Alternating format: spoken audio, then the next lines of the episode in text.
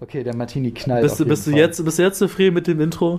Nicht wirklich. Er hat eben richtig rumgejammert, dass wir kein ordentliches Intro zustande bekommen haben. Aber ich meine, was, sollen wir, was soll ich sagen denn als Intro zu einem Album, wo du mir gesagt hast, ja, du kannst nebenbei äh, irgendwas, irgendeinen Snack für uns zubereiten, den wir dann fooden können?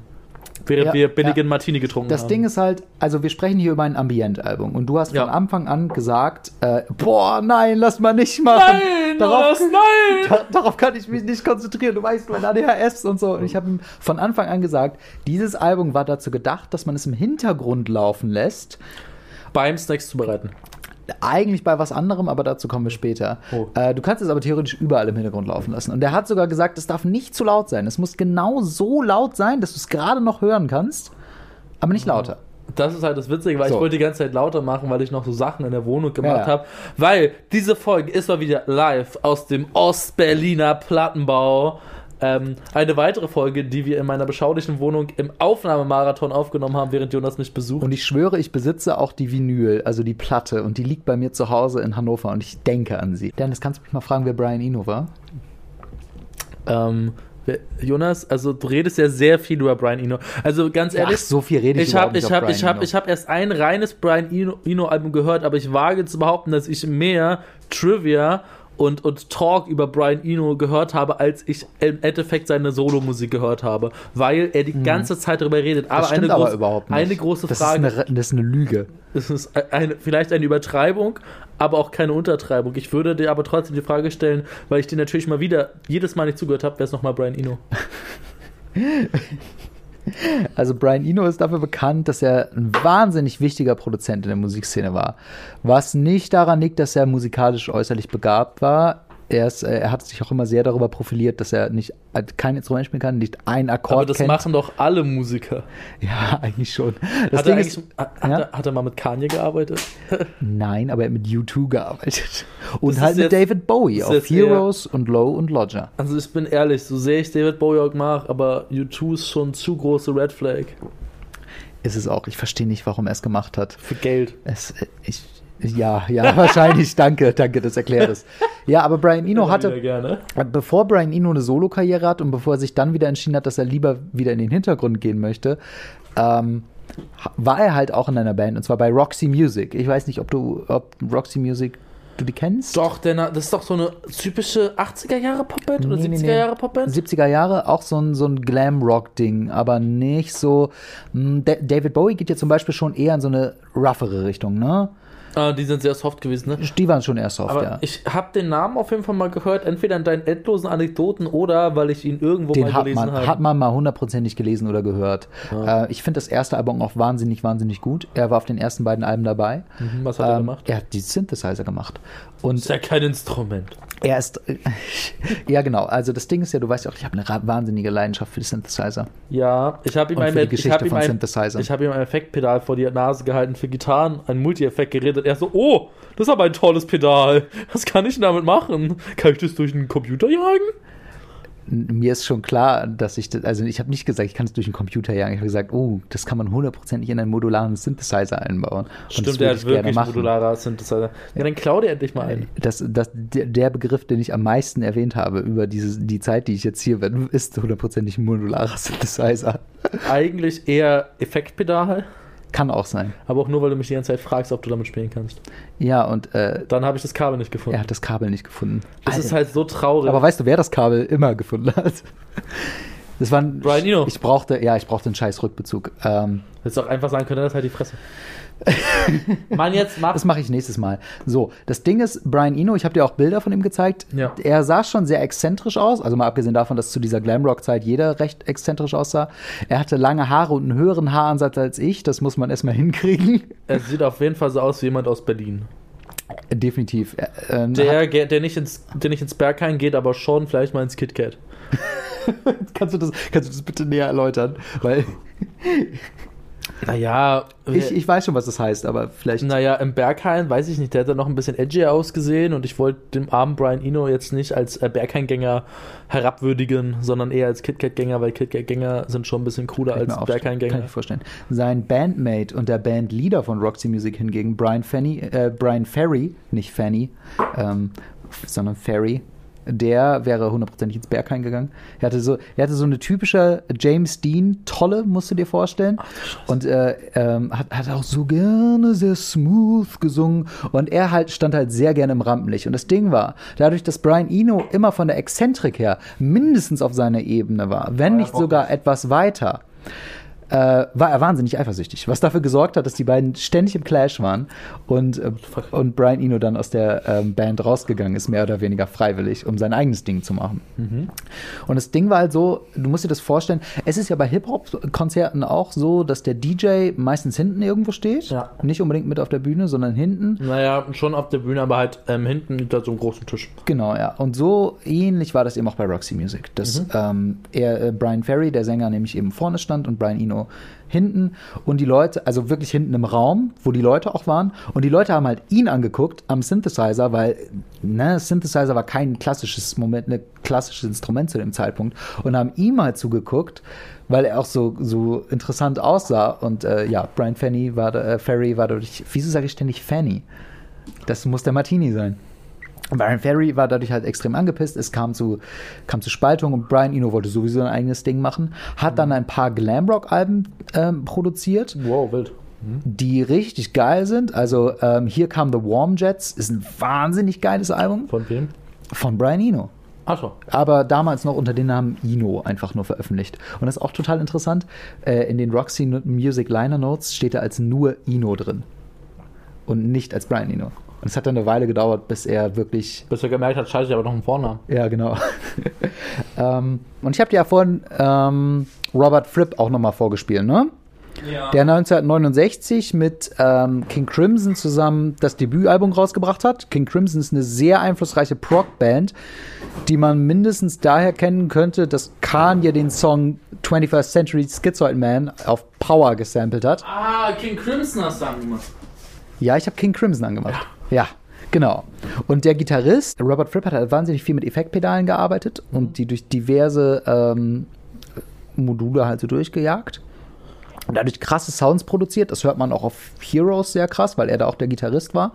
Halt 1977, Jahre später, ne? Aber, aber, aber, aber, aber das, was du mir vorhin gezeigt hast, war auch schon soundmäßig krass. Also ja, ja, ja, ich liebe den man, Song. Man auch. muss auch sagen, wir haben die Studios-Folge gemacht, wo ich auch angemerkt habe, die haben wir nämlich gestern aufgenommen, ähm, wo wir sehr viel 60er-Jahre-Musik gehört haben, wo ich gemeint habe, es gab ja auch.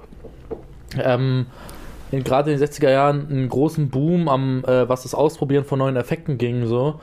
Und ähm, der Song, den du mir gezeigt hast jetzt so von King Crimson, der ist von 69, oder? Genau. Und also die also aus demselben Jahr wie die Stooges. Und die waren soundmäßig schon echt weit voraus. Und ich muss sagen, dass gerade so dann in den 70er Jahren auch gitarrenmäßig halt auf Basis der 60er sich da echt eine ganze Menge getan hat. Deswegen mhm. mag ich auch. Also, ne, Heroes ist zwar trotzdem das Album der Berlin-Trilogie, was ich am wenigsten mag, aktuell zumindest. Ja. Ähm, aber die Gitarrenarbeit ist großartig. Die ist wirklich, ist sie wirklich, wirklich weil, unglaublich gut. Weil vor allen Dingen, also mir ging es beim ersten Hören von Heroes zumindest so, dass ich diese ganzen weirden Sounds gehört hatte und die überhaupt nicht einordnen kann. Mhm. Und dann irgendwann realisierst du halt, oh, das sind alles Gitarren. Das sind alles Gitarren. Wenn was ich, schon heftig wenn ist. Ich das, wenn dich sowas interessiert, kann ich dir auch empfehlen, die Band äh, Rage Against the Machine, von der du bestimmt schon mal gehört hast. Ja, ja, klar da, der Gitarrist, da wurden auch super viele Effekte auch nur von der Gitarre aufgenommen, weil der Gitarrist hat gesagt, ähm, oh Gott, ich habe seinen Namen vergessen, wie er hieß. Ähm, ist auch egal. Ja, ist eigentlich scheißegal. Der meinte, sein Tag bestand aus 16 Stunden Uni, nee, 8 Stunden Uni und mhm. 6, äh, 8 Stunden Gitarre spielen. Und dann hat er immer so geübt und gejammt und so. Und dann hat er aber auch Phasen gehabt, wo er sich wirklich noch hingesetzt hat am Tag und dann so versucht, Effekte einzuspielen und die hat er auf äh, Tape aufgenommen. Und die hat er dann teilweise später bei Rage Against the Machines verwendet und er hat sich auch selber als Gitarrist den DJ der Band genannt. Als Backing-Track hat er die dann benutzt, oder?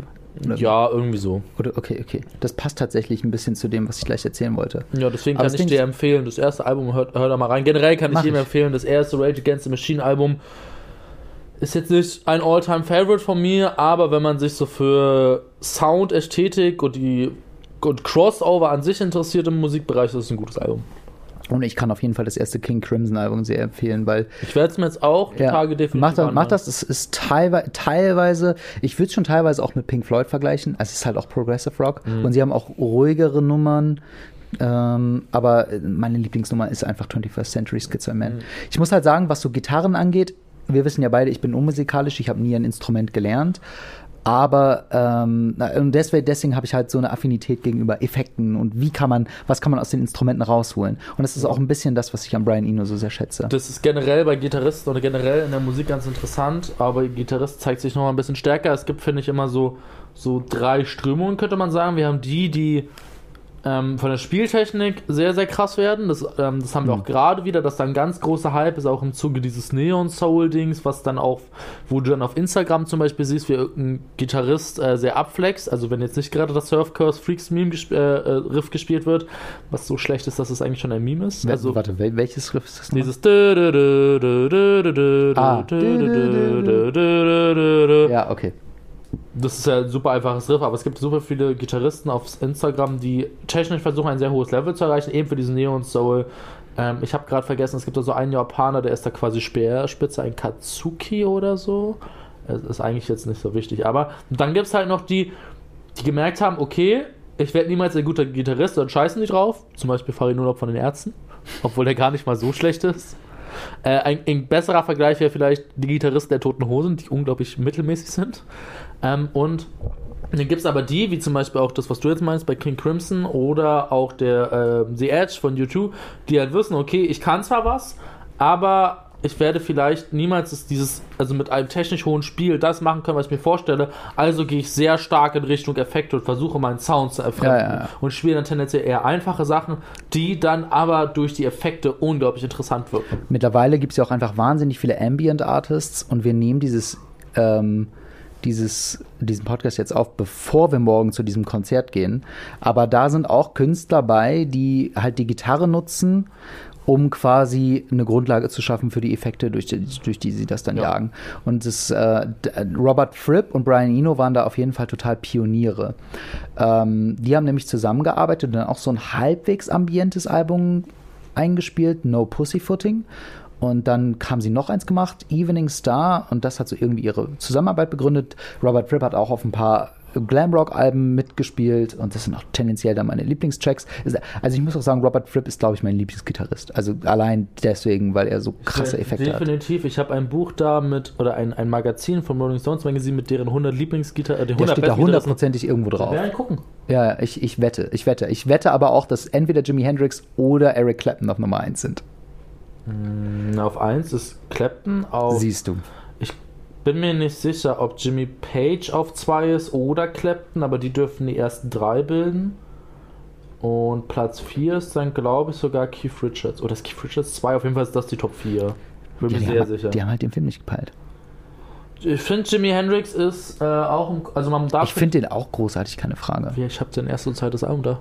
Ich habe nur ein Best-of, aber da sind meine Lieblingssongs drauf. Wir werden mal das zweite Album hören. Können wir, können wir machen. Ja, aber jetzt reden wir weiter über Brian Eno, weil es geht hier um Brian Eno. Ja, genau, es geht um Brian Eno. Wir haben erst 17 Minuten gefüllt. Ach so, dann kann ich ja noch sagen, ich habe das erste und zweite Album da und ich finde bei Jimi Hendrix das erste Album ist so, er kommt so rein und sagt, er packt seinen Penis auf den Tisch und sagt, das ist nicht nur mein Penis, da hängen auch noch die Hoden dran und, und so klinge ich ähm, sehr macho-mäßig und mackermäßig jetzt gesagt. Ähm, und, und er haut halt so skillmäßig super viel raus auf der Gitarre und auf der zweiten experimentiert er dann noch eher so ein bisschen mit Klängen und macht auch ein bisschen mehr ruhigere Sachen und Aber so. er hat ja auch krass viel mit Klängen produziert. Ja, zum Beispiel bei Purple Haze, das Solo, das ist, glaube ich, doppelt so schnell oder halb so schnell abgespielt, wie es halt eigentlich ist. Funny. Ja. Weil äh, Discrete Music hm. wurde auch ursprünglich auf einer anderen Geschwindigkeit angespielt mhm. eingespielt, als es jetzt auf der Platte Dann wurde es verlangsamt, ne? By accident. Und dann hat er halt gemerkt, oh, das ist ja viel geiler, wenn es langsamer ist. Also. Witzige Story. Weil es halt so entspannt ist. Witzige Story dazu aus meinem Nähkästchen. Ich kann mich noch erinnern, wie, ähm, wie ein Kumpel mal meinte, ähm, der, der, der hat. Der hat einen Track gemacht mit einem Schul, also es war ein ehemaliger Schulkamerad und der hat auch mal mit einem anderen Schulkamerad Mucke gemacht und der hat halt ihm einen Beat vorgespielt und der war, war halt so ein normaler Trap-Beat und dann hat er den, meinte er mal, ja, kannst du den ein bisschen langsamer oder so machen? Er hat den einfach mal so auf 50% oder so gefühlt, glaube ich, gemacht. Und ähm, da war diese, klang dieser. Nee, warte, der war Beat war super langsam, genau. Dann hat er ihn doppelt so schnell gemacht. So war es, sorry, andersrum. Und dann hat er plötzlich ein. Beat gehabt, wo er dann, wo der Typ dann alle seine Battle Parts, die er hatte, zusammengeschmissen hat, noch irgendeine Hook dazu geschrieben hat. Und äh, das war der Song, wo ich mir dann auch gedacht habe, bei ihm so krass, okay, jetzt geht's bei dem Typen musikalisch wirklich los. Also Leute, falls ihr irgendwann mal in eine musikalische Sackgasse kommen solltet. Einfach Tempo ändern. Einfach Tempo ändern. Also no joke. Entweder also Hälfte runter oder, oder, oder Hälfte hoch. Auch an all die Sample-Arzten, ne, da gibt es auch eine Funktion auf YouTube, ne, da kannst du 75%, 50%, 100, normale Doppelte und auch 1,25 einstellen und so. Das ist, es hat mir schon manchmal eine Menge geholfen, bin ich ehrlich. Und vor allen Dingen ist es jetzt auch wesentlich einfacher, sowas zu machen als damals, weil damals war halt alles über Tape hm. und du musstest das selber regulieren. Und deswegen, also heutzutage, ich sag's wie es ist, sowas wie das, was Brian Eno hier auf Discreet Music gemacht hat, ich habe es in 10 Minuten nachgespielt. An meinem PC. Und Jonas hat keine Ahnung von Musik. Ich habe also Brian Eno ja halt auch nicht, ne? Aber mit den Tools, die du heutzutage Deswegen hast. magst du ihn sehr. Ja, klar. Ja, doch, also ich, nein, aber, aber Dennis, das ist, das, das, ist ja total, das ist ja wirklich so. Ich habe eine, große, ich hab eine große, große Vorliebe für so Leute, die eigentlich überhaupt nicht aus der Musik kommen, aber es trotzdem irgendwie schaffen und sich einen Namen machen. Ich verstehe aber auch, dass man sich damit auch super gerne identifiziert. Das ist ja bei mir und vielen Punk-Gitarristen ja, ja. großartig anders. Gibt gewesen. mir auch viel Bewusstsein, dass jemand mit so einem hohen Haaransatz es geschafft hat.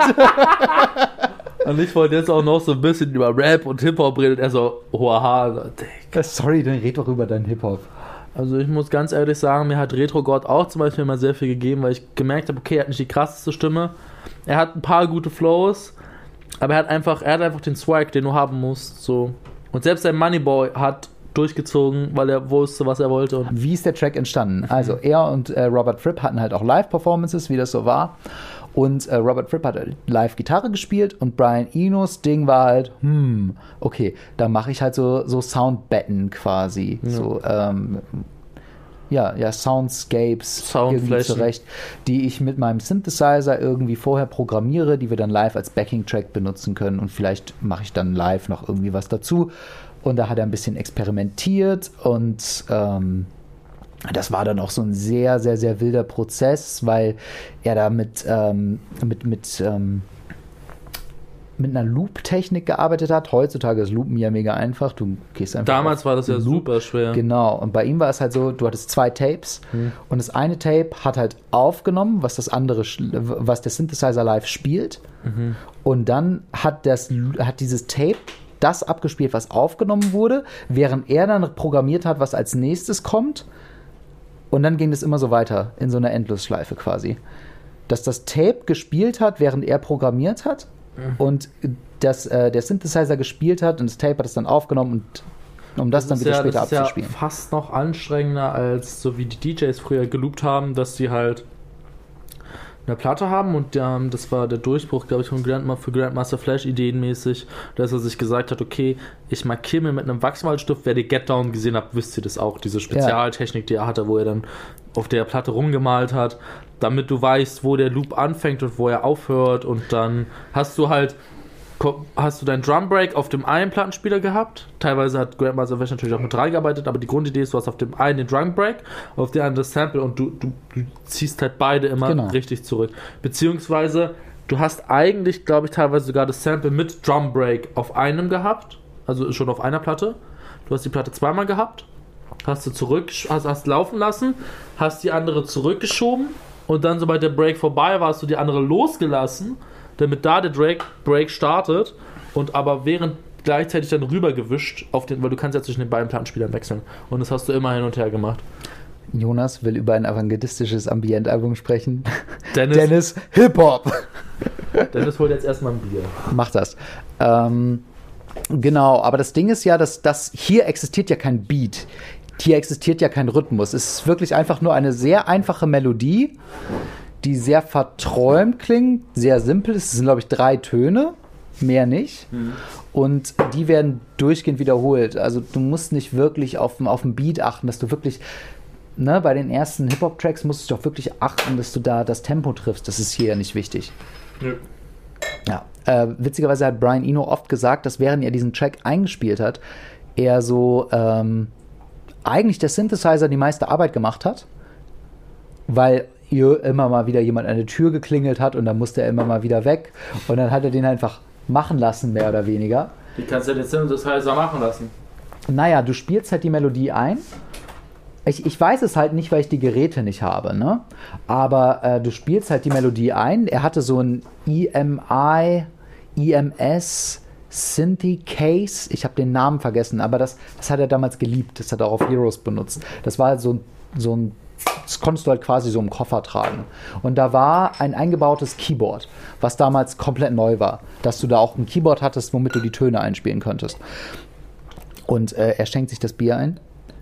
Und mit diesem Keyboard konntest du halt die Melodie einspielen. Du konntest aber auch teilweise äh, Loops und Sequenzen vorprogrammieren. Und dann halt sagen, jetzt kommt diese Sequenz, dann kommt diese Sequenz. Das heißt, er kann Sachen einspielen und dann weggehen und der Synthesizer arbeitet erstmal alleine weiter. Mhm. Und dann hat er noch diese Loop-Funktion gehabt. Das heißt, er hatte immer so ein bisschen Zeit, um vorzulaufen. Also, also du beschwerst dich jetzt darüber, dass ich so viel über Hip-Hop rede, aber ich sehr viel. Mich nicht. Das klang ich mache da so, nur ein Meme draus. Hund. Das nennt sich, das nennt sich Branding. Das ist doch jetzt Quatsch. Das ist unsere Brand, Dennis. Ich, ich bin. das ist doch jetzt Quatsch. Ja, klar ich finde zwischen diesem Album und Hip-Hop besteht, also Hip-Hop in seinen Grundideen bestehen sehr viele Parallelen, weil auch so viele Rapper keine Ahnung wirklich von Musik haben und nichts einspielen können. Ich kann mich an ein Video erinnern, wo Sammy Deluxe ein Beat produziert hat vor ein paar Jahren und dann in einem Interview und dann so meinte so, ja, also ich spiele bassmäßig immer ein, was gut klingt, ich habe gar keine Ahnung, aber Gehör. Und der Beat, der eingespielt hat, klang jetzt auch nicht so geil, aber ist okay.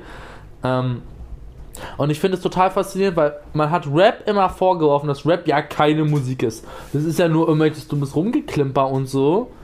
Aber Ambiente-Musik habe ich das Gefühl, oder Ambiente ist ja so ein, schon so ein intellektuelleres Genre. So, ja, ein, so ein Liebhaber-Genre. Das hat aber auch was damit zu tun, dass die, Ur die Hintergründe komplett anders sind. Weil zum Beispiel dieses Discrete Music jetzt, das wurde auch auf dem Label veröffentlicht, das klassische Musik veröffentlicht hat. Also es kann Weil die B-Seite ja auch klassische Musik genau, ist. Genau, ja. Auf der ja, B-Seite ist eine ja, Bach-Interpretation. Ich meine ja trotzdem, dass, dass wenn ich das halt so höre, würde ich mal denken und du mir sagst, okay, das kannst du in 10 Minuten nachmachen, klingt das für mich jetzt nicht so... Mit der heutigen Technik. Der, ja, na klar. Aber ich meine halt, das klingt jetzt nicht so nach dem Big, nach der Big anspruchsvollen Musik so. Nein. Und, und das ist halt, aber das, das ist halt so faszinierend, dass du halt Musik haben kannst, die vom Anspruch her ähnlich ist, aber je nachdem, aus welcher Gesellschaftsschicht du kommst, Geschicht, Schicht, Schicht. Gesellschaftsschicht, Gesellschaftsschicht du kommst, beziehungsweise ähm, was deine Zielgruppe ist, äh, wird komplett anders über deine Musik geurteilt. Und vor allen Dingen hören, glaube ich, mehr Leute Rap, als jemals Leute Discrete Music gehört haben.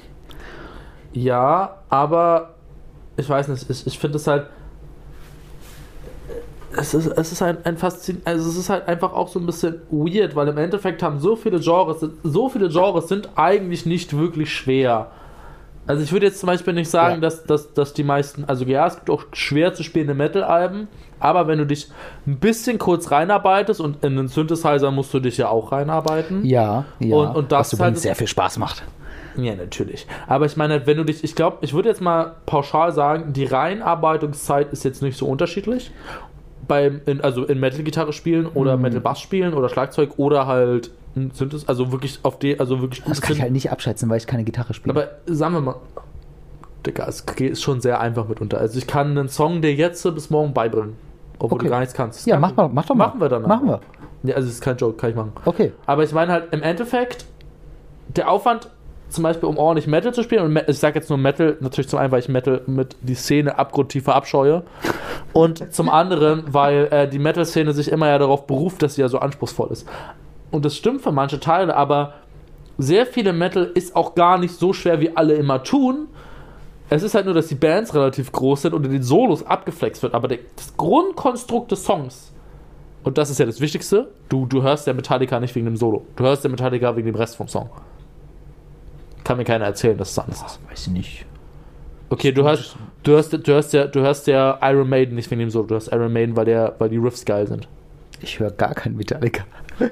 ja, ja, ist dein Fehler. Auf jeden Fall, ich meine halt, es ist im Endeffekt der gleiche Aufwand, aber es wird unterschiedlich wahrgenommen.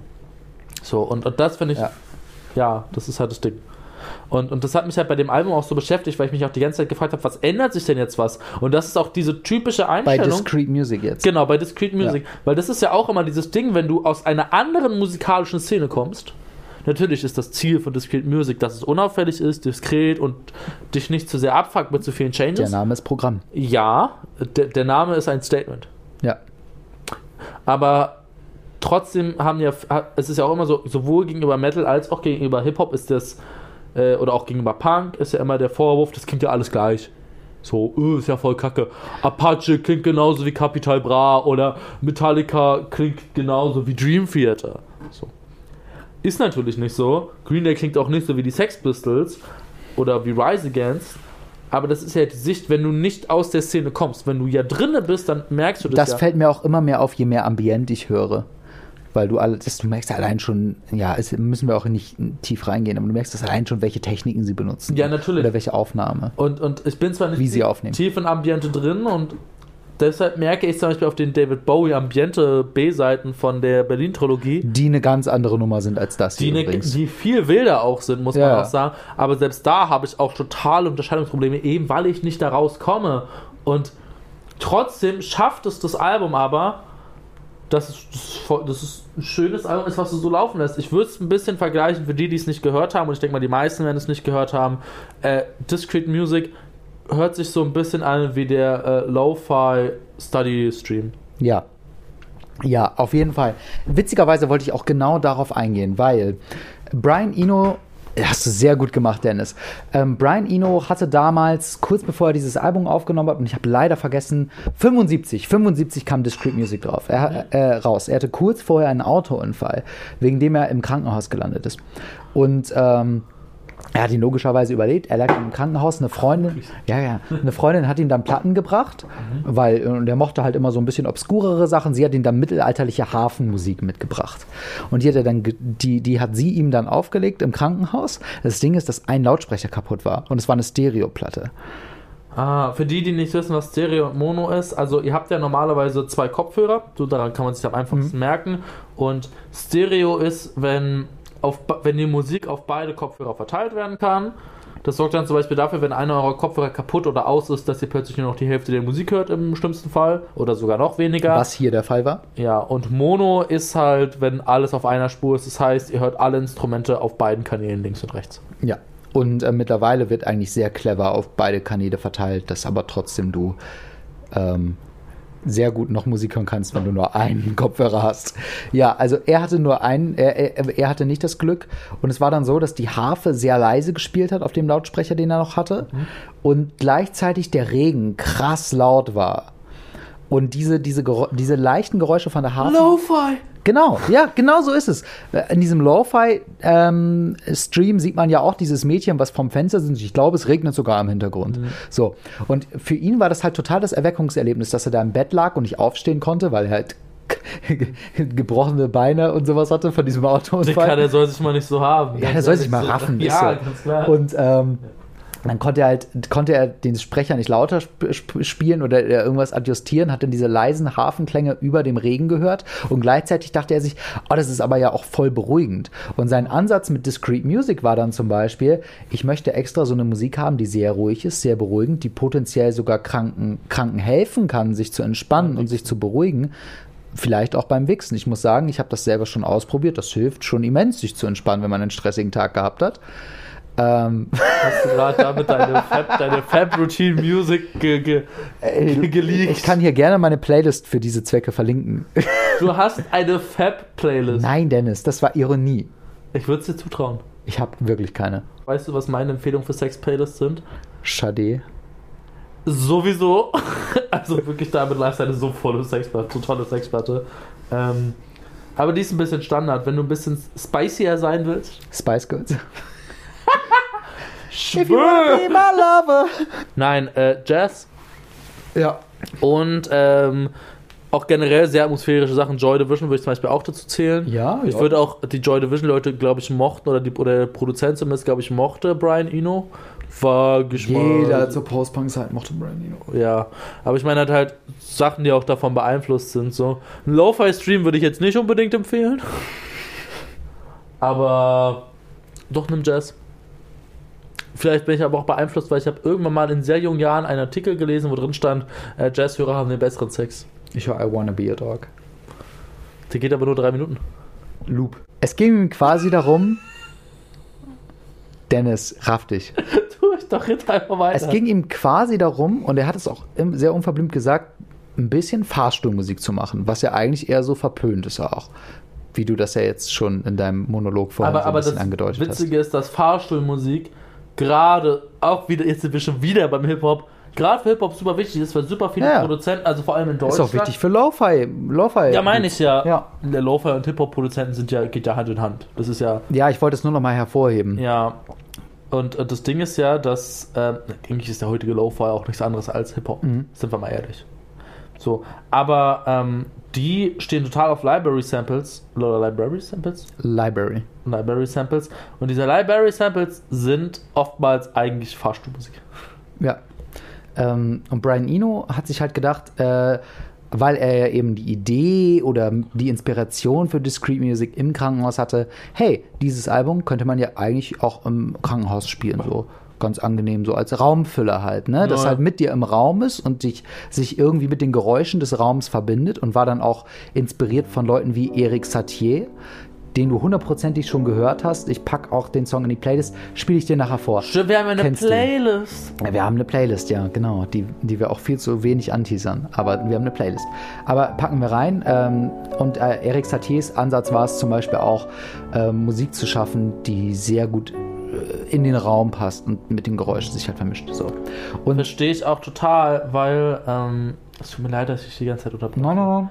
Ähm, das ist, dürfte dir vielleicht aufgefallen sein, seit du hier bist, dass relativ oft Musik läuft und obwohl Schon. ich total auf Schallplatten stehe, habe ich eine nicht zu verachtende CD-Sammlung. Die ist schon beeindruckend, ja. Ähm, was halt daran liegt, dass ich meine CDs zwar immer gerne mal für einen Euro kaufe. Im wundervollen Café Tasso an dieser Stelle natürlich Werbung gemacht. Leider nicht gesponsert, aber wir ich unterstützen diesen Laden gerne. Ich möchte nicht von Café Tasso gesponsert werden, weil ich sie unterstützen möchte. Ich habe so wahnsinnig viele Bücher dort gekauft. Das ich bin da seit zehn Jahren, großartig. mindestens zehn Jahren Stammgast. Ähm, und das Ding ist halt, ich lege immer CDs ein und lasse sie halt laufen, weil ich das also total mag, wenn halt den ganzen Tag Musik hm. läuft, weil ich mag das nicht, wenn du zum Beispiel auch in einer Runde sitzt und, und es ist ja okay, dass nicht die ganze Zeit geredet wird, aber mhm. mich belastet es dann immer, wenn, wenn du weißt, andere Menschen sind da und es ist ganz still. Und ich kann nicht so gut damit umgehen, weswegen ich sehr, sehr viel Musik höre auch den ganzen Tag. Wir hatten zum Beispiel auch mal ähm, Besuch zu Hause in der, in, der, in der WG, die jetzt keine WG mehr ist. Und äh, ich habe eben diese Platte aufgelegt. Es war schon sehr spät, es war eine sehr mhm. chillige Runde und äh, dann lege ich Passt halt Discrete Music aus. Und hier kommt auch der Grund, warum das einer meiner Lieblingsalben ist. Während Corona hm. konnte ich keine aufgeregte Musik hören. Null. Und ich brauchte irgendwas, was mich krass runter, runterbringt. Ich habe auch in der Zeit überhaupt erst angefangen, so Lofi-Beats und sowas zu hören. Mhm. Aber ich habe in der Zeit sehr viel Ambientmusik gehört, mhm. weil mir das eine krass große innere Ruhe gegeben hat. Und ich hatte halt wirklich, wirklich krass zu leiden auch darunter, dass, äh, na, unter der ganzen Situation, muss ich keinem erzählen. So. Total. So, und also vor allem, weil du ja noch mal ein bisschen krasser warst als ich, weil du ja Dich, ich äh, bin ja sowieso nicht so eine soziale Person wie du und dann. Zumal, und du hast dich ja auch wirklich, also also ne, ich war jetzt nicht immer der Vorbildlichste, aber ich habe mich schon bemüht, aber du hast dich ja richtig krass eingestellt. Mhm. Also du hast mir so Stories erzählt, dass du im Monat eine Person getroffen hast, wenn es hochkommt, also abgesehen von deiner Ex-Person. Ähm, und also teilweise im Monat vielleicht, ich glaube sogar äh, alle zwei Monate eine Person und so. Also das war schon krass, was du Ich habe wirklich hast. sehr wenig Leute getroffen und wenn dann ja. wirklich nur für die Arbeit. Und bist ja auch nicht einkaufen gegangen, ne? Ja, genau, ja. Wir haben dann angefangen, Sachen zu bestellen und so. Äh, was ja mittlerweile auch geht. Ich habe sehr viel Discrete Music zu der Zeit gehört. Es ja. hat mir viel innere Ruhe gegeben. Ähm, ja, es lief halt durchgängig. Dann habe ich mir auch die Platte schnell gekauft, weil die zu dem Zeitpunkt auch wahnsinnig günstig war. Die hat keinen der 12 Euro gekostet. Mittlerweile ist sie wieder sehr teuer. Ich bin so froh, dass ich die billig bekommen habe. Das ist sowieso immer ganz witzig, dieser, dieser Plattenmarkt. Ich meine, wir haben ja auch vorhin, äh, nee, also nee, gestern über die Stooges geredet, die ich ja vor ein paar Jahren für äh, 15 bekommen habe. Ja. Die ja jetzt äh, bei Aua. wie viel liegt? Bei 30? 30, 30 ja, äh, 30 etwa. Ähm, weil die Neuauflagen teilweise so teuer sind oder auch zum Beispiel, als wir waren ja im HV drin in Berlin. Mhm. Wo du dir ja die Clipping holen wolltest eigentlich. Ja. Die sie leider nicht hatten, Beileid an dieser Stelle. Na, wir haben nicht nach den Tapes gefragt. Sie hatten die Tapes, aber wir haben halt nicht danach gefragt. Aber ist ja aber auch die Tapes haben sie auch meistens nur die, die ausgestellt sind. Oh, okay. Also du kannst, wir können gerne nochmal, wir sind morgen in der Gegend, können wir nachfragen. Okay, ja, das können wir nochmal ja, machen. Aber, aber das Ding ist halt auch vor allem, dass ähm, ähm, ähm, ähm, ähm, ähm warte, warte, warte, wo, wo, Tapes, Preise, Preise. Genau, HV gab's, habe ich mal. Nee, die habe ich nicht im HV geholt, aber ich weiß, im HV gab es die lange auch sehr günstig. Die äh, NAS Elmatic, eins der großartigsten 90er Jahre äh, Hip-Hop-Alben überhaupt. Das hat lange Zeit unter 10 Euro gekostet. Im Saturn Mediamarkt waren es, glaube ich, so 8, 9 Euro, eher 9 Euro, vielleicht 10 und im HV so 11 und jetzt haben sie die Preise auf, ich glaube, 21 Euro hochgepusht so und ich habe die Platte vor vielleicht 4 oder 3 Jahren gekauft. Ähm, eher vor 4 Jahren. Und äh, das ist krass, wie, wie schnell die Preise steigen können, wie schnell auch manche Preise fallen können. Aber mittlerweile ist mir wirklich das Muster aufgefallen, dass es zu Weihnachten schon sehr billig wird. Ob das an dem Kapitalismus und dem Weihnachtsmarkt liegt? Vage Vermutung. Proletarier, vereinigt euch! Proletarier aller Lande, vereinigt euch. Äh. Für Hip-Hop und Ambiente. Wo war ich jetzt stehen geblieben vorher? Ähm, die hat die Platte sehr viel Kraft während Corona gegeben. Genau. Und äh, dann, äh, die Platte habe ich halt auch sehr oft gerne aufgelegt, wenn Besuch da war, wenn du halt irgendwas brauchtest, um den Raum, Raum zu füllen.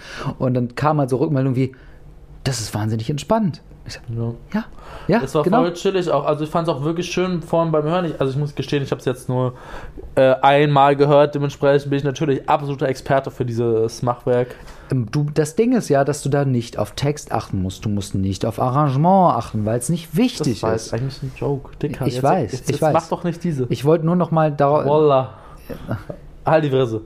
Okay, also das Ding ist halt, ähm, ich fand es halt sehr schön, dass halt die Platte halt lief und ich dachte mir so, ich meinte auch dann zu ihm so, ja, jetzt erzähl mir doch mal was. Und dann dachte er erst, er muss so, der gute Jonas, ne, wie er ist, ne, er ist ein bisschen bemühter und dachte, okay, ich muss jetzt Trivia Talk raussuchen, aber können wir darüber nicht mehr in der Folge reden, Dennis? Dann meinte Henna, erzähl mir einfach irgendwas anderes. Hatte mir irgendwas ah, okay, du wolltest, dass ich einfach rede? Ja, na klar. Oh, oh, oh, okay. Weil das, das klang halt für mich so, okay, jetzt läuft diese Musik, jetzt kann er sich auch mit mir unterhalten, so. Okay. Ja, und dafür ist es halt sehr. Das ist absolut großartig. Ich habe auch nicht das Gefühl gehabt, was zu verpassen. Und ich finde auch, es ist, es ist sehr. Also, Lofi Beats teilweise, muss ich sagen, ist schwierig. Könnte auch einer kommen, der mich zu sehr ablenkt. Diese. Das ist halt das Ding, weil die halt nicht einheitlich sind und manche genau. Lo-Fi-Artists denken sich halt so, wir müssen jetzt vertrackte, komische Rhythmen bringen. Wir können nicht ständig nur eins und naja, kurz vor der drei die Kick nehmen und auf 2 und 4 die Snare und dann ein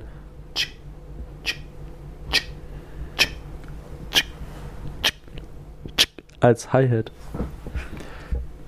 Und diese Platte zieht halt sehr wenig Aufmerksamkeit auf sich. Das finde ich total angenehm. Ähm, du, du bist auch ein bisschen neidisch auf die Platte, ne? Du würdest auch sehr gern so wenig Aufmerksamkeit auf dich ziehen, oder? ich ziehe doch gar keine Aufmerksamkeit auf mich. Digga, du sitzt hier gerade im Adidas Trainingsanzug, den ich dir geliehen habe, und im Playboy-Shirt von Kick für, glaube ich, Aber nur weil du mit den aufgedreckt. Äh, zwei Euro? Ja. Ich brauche dieses T-Shirt. Das Ding ist halt auch, ich finde es wirklich faszinierend, dass man es schafft, über ein Album zu reden, ohne über einen Track zu reden. Weil es, es geht halt nur um ein Lebensgefühl. Es, es ist ein bisschen. Um Vibe. Ist, was mich halt auch immer so ein bisschen ähm, abgeschränkt hat, mit, äh, mit dir über Hip-Hop-Alben zu reden, weil die oft instrumental, also musikalisch und rapmäßig, also textlich, sehr eindimensional teilweise sind. Und ja, liebe Zuschauer, selbst wenn die krasse Kollega-Fans seid, ein Kollega-Album ist auch unglaublich eindimensional.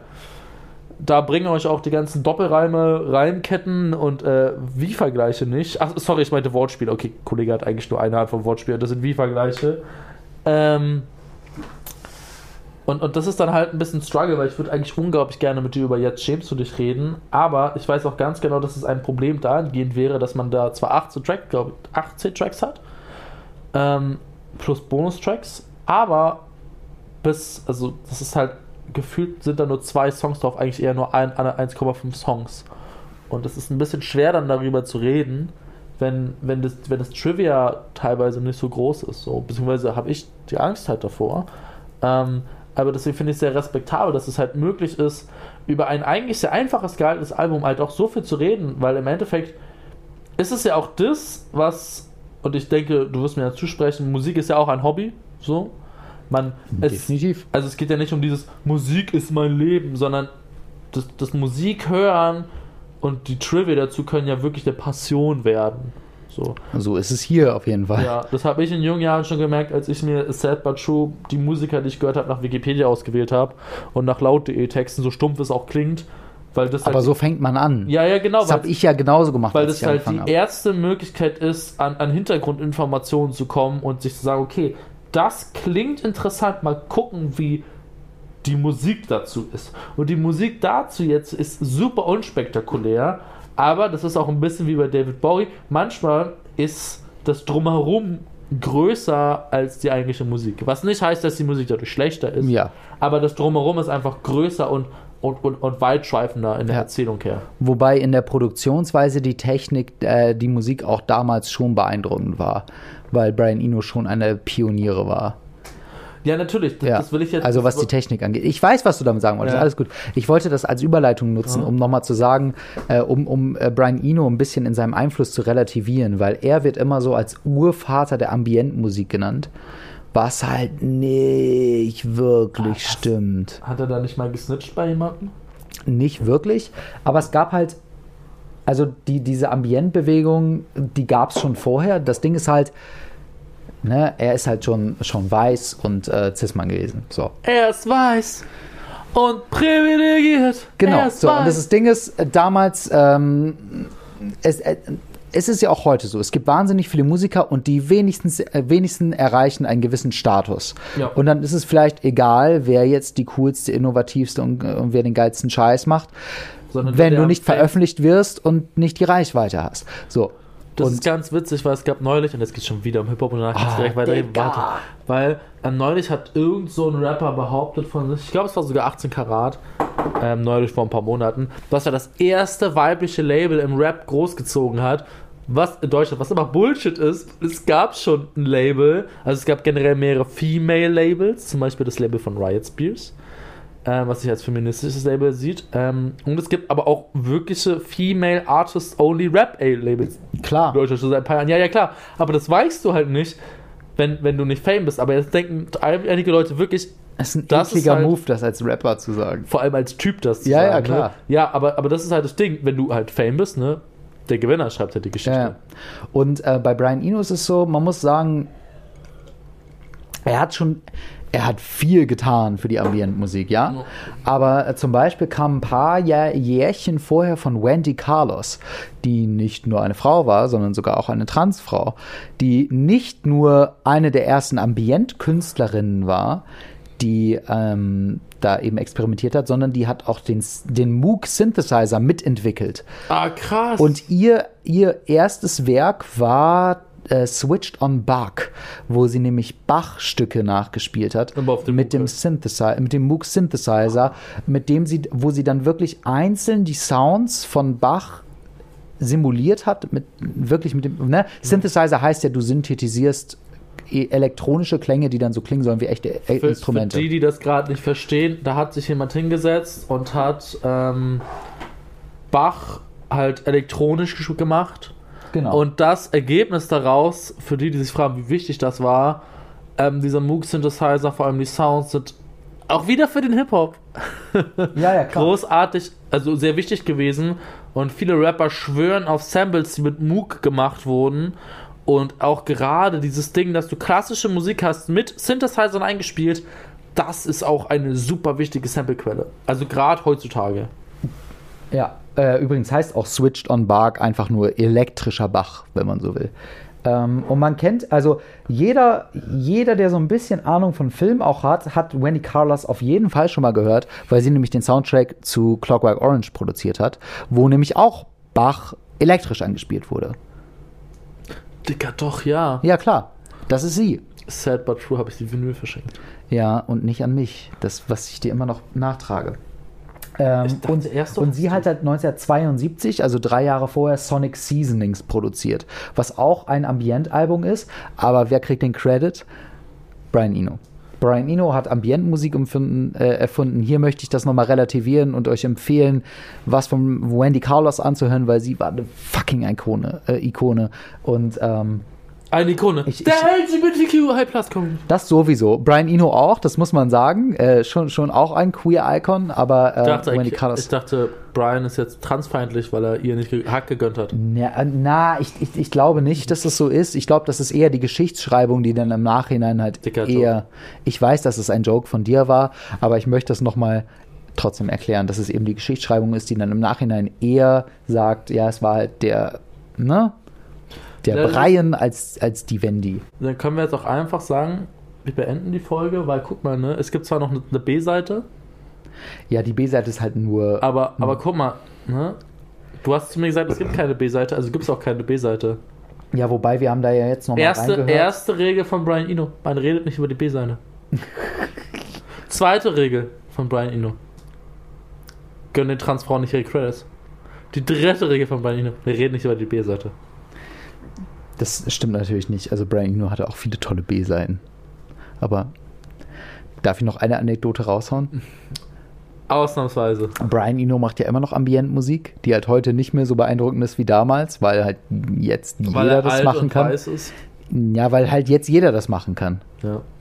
Und ähm, der hat letztes oder vorletztes Jahr mit seinem Bruder zusammen ein Ambient-Album rausgehauen, wo witzigerweise zweimal derselbe Track drauf ist nur halt mit ein bisschen anderem Backing-Track. Und ich bin mir ziemlich sicher, dass sie dass sie, die hatten halt die MIDI-Dateien. Ich bin mir ziemlich sicher, dass sie aus Versehen zweimal die MIDI-Dateien reingezogen haben und dann aus Versehen zweimal einfach denselben Track aufs Album gepackt haben, nur mit leichtem variierten Sound. Aber ist ja auch egal. Ähm, die haben damals einen Aufruf, die haben da einen Aufruf gestartet, dass Leute Musikvideos spielen, äh, den schicken sollen, die halt in einem Take gedreht sind. Und ich habe halt eins eingesendet was, was guckst du mich jetzt so an? Ich wusste, dass jetzt die Eigenwerbung kommt. Ich habe die ganze Zeit drauf gewartet. Ja, das Ding ist, dass ich halt äh, auch ausgewählt wurde bei diesen, mit diesen Gewinnern. Und die Gewinner von diesem Wettbewerb, die wurden gezeigt bei einer Ausstellung von. Ähm, äh, in, in, wolltest du über die, wolltest du das? Nein, nein, nein. Aber ich dachte, das wäre vielleicht ein interessanter Side-Fact, weil ich das toll finde, dass wenn man Brian Eno googelt, irgendwann mal meinen Namen findet. aber, Jonas, aber, aber, Jonas aber, im Adidas Trainingsanzug mit dem Playboy-Shirt. Ich habe ich, ich habe mal, hab mal mit Brian Eno zusammengearbeitet. Just saying. Just saying. Sagte er, während er das Sternbuch. Brian Eno ist basically mein Best Buddy. Nee, aber das Ding ist, jetzt kommt. Sagte er, während er fast am Sternbuch gesippt hätte. Jetzt kommt noch mal, jetzt kommt noch mal die Kritik mitgeliefert, weil ich fand das echt scheiße. Also, Künstler. Dass er dein Insta nicht verlinkt hat.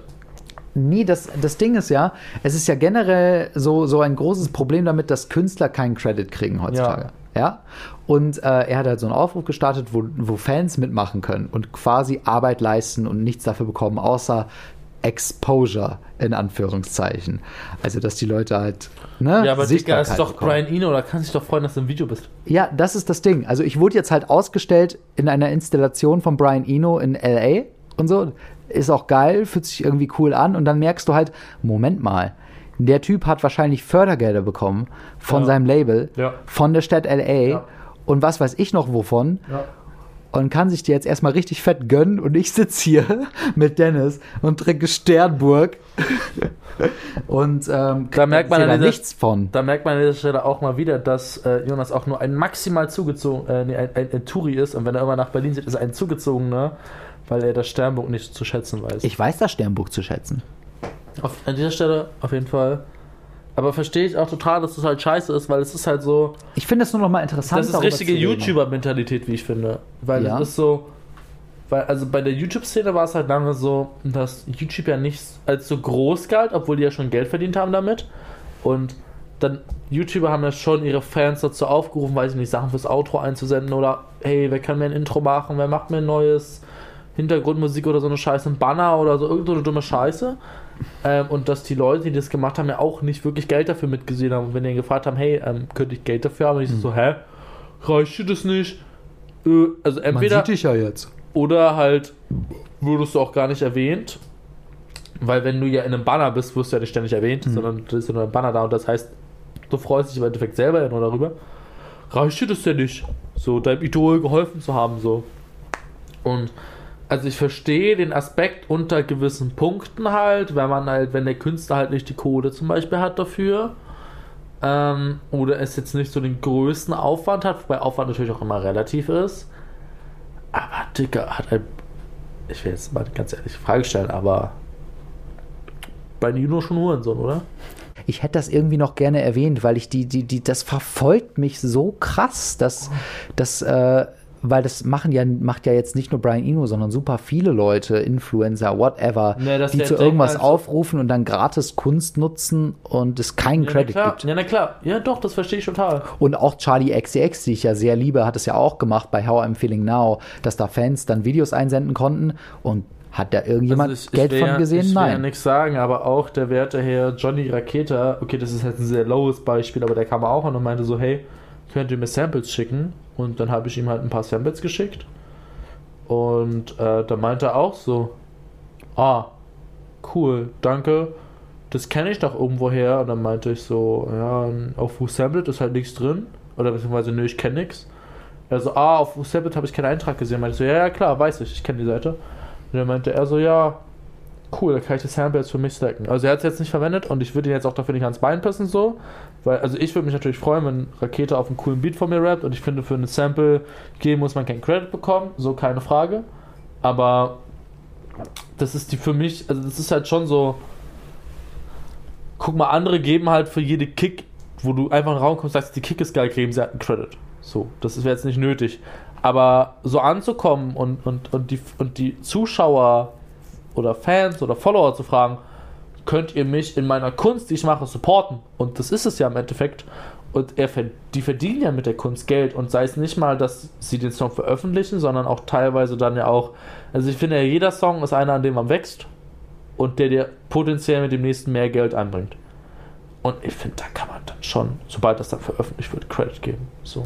Das Ding ist, ich habe ja Credit bekommen. Also es ist ja wirklich so, wenn du meinen Namen googelst, findest du mich auf dieser Website. Ja, dann ist doch okay. Ja, es ist, es ist auch okay, aber trotzdem. Ähm, du hättest jetzt gern schon einen 50-Euro-Scheck gehabt. Na, so viel jetzt nicht. Okay, ich, ich schreibe das, auf jeden Fall, ich schreib das auf jeden Fall ab jetzt in meinen Lebenslauf, dass ich mal mit Brian Eno zusammengearbeitet habe. Und diese Folge ist jetzt äh, die inhaltliche Klammer dafür. Ich fühle mich jetzt gerade voll schlecht, weil ich glaube, ich zu sehr über einen Herr Rakete gelästert habe. Herr Rakete ist großartig. Wir haben ihn nochmal auch interviewt. Wollen wir, ich, das, ich, ich wollen wir das Interview jetzt eigentlich mal hochladen bei Plattenbau? Würde ich gern machen. Er Lass wurde, das mal machen. Wurde, Jonas hat gerade aufs Mikrofon gehauen und hat gesagt, ich soll die Folge beenden und dass ich mir was überlegen soll. Das Problem ist, dass ich auch leider nicht der kreativste Mensch auf dem Planeten bin, aber das ist nicht schlimm, weil Brian Eno war auch nicht der kreativste Mensch auf dem Planeten. Es geht eigentlich manchmal auch nur darum, dass man etwas schafft, das nicht einen selber glücklich macht, sondern man sollte sich fragen, was kann ich für Hip-Hop tun? Und das hat Brian Eno sich bestimmt nicht gedacht. Aber das ist auch scheißegal. Deswegen werde ich jetzt ein Stück von meinem Sternbuch nehmen. Ähm, ich empfehle euch wirklich in dieses Album reinzuhören. Einfach auch nur, damit ihr dann beim nächsten Date oder wenn ihr für die nächste Klausur oder Klassenarbeit, was auch immer lernen müsst, euch sagen könnt, hey, ich höre jetzt nicht in den Hip-Hop Lo-Fi Stream rein, sondern ich höre jetzt mal ein Album mit etwas anderen Art, was sich ein bisschen entspannter drunter legen wird. Und äh, vielleicht hört ihr es dann auch, während ihr mit nächsten, eurem nächsten OkCupid oder Tinder oder Bumble oder was auch immer Date auf die ähm, gedanklich tiefere Ebene gelangen werdet, um danach dann harten Fixsex zu äh, Shade oder I Wanna Be a Dog zu haben. Von daher würden wir uns freuen, wenn ihr in die Playlist reinhört, weil der Jonas bestimmt noch ein paar, den ein oder anderen niceen Ambiente-Song, der genauso klingen wird, ja. wie das Album reinpacken wird. Die B-Seite existiert übrigens weiterhin nicht, auch wenn manche munkeln, dass klassische Musik existent ist, aber klassische Musik ist eigentlich auch nur ähm, wie soll ich sagen, wie das Monster von Loch Ness. Manche glauben, es ist da, manche glauben, es ist nicht da. Von daher, wir, verabschieden, wir verabschieden uns jetzt, Jonas, du sollst deine dumme Fresse halten und du machst jetzt aus. Äh, ich wollte noch eine Sache dazu sagen, die ich vorhin vergessen habe. Brian Eno hat ja gesagt, dass dieses Album für, äh, für Krankenhäuser in erster Linie gedacht ist, dass man das so im Hintergrund spielen kann. Er hat später auch Alben gehabt, die hießen zum Beispiel Music for Airports, Music for Films wo halt das Konzept war, ja, die könnte man theoretisch auch irgendwo im Hintergrund laufen lassen.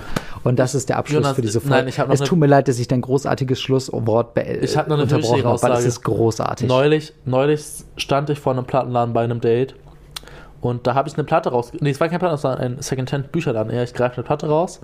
Und das war eine Bruton-Platte. Kennst du Bruton? Nein. Bruton, die machen quasi Library Music, Library Music, also ähnlich wie Brian Eno auf diesem Album. Auch ein bisschen mit klassischen Einflüssen, also Einflüssen der klassischen Musik für 4 Euro. Aber ich hatte nur 3,50 Euro. Oder ich hatte 4,20 Euro und ich wollte das Geld lieber für Suff ausgeben. Auf jeden Fall habe ich diese Platte da gelassen. Aber die ist morgen auf der Route, auf der wir an einem letzten Tag in Berlin uns besaufen werden und äh, Sachen noch einkaufen müssen. Dann nehmen wir die noch mit. Falls sie noch da ist. Für Hip-Hop! Für Hip-Hop!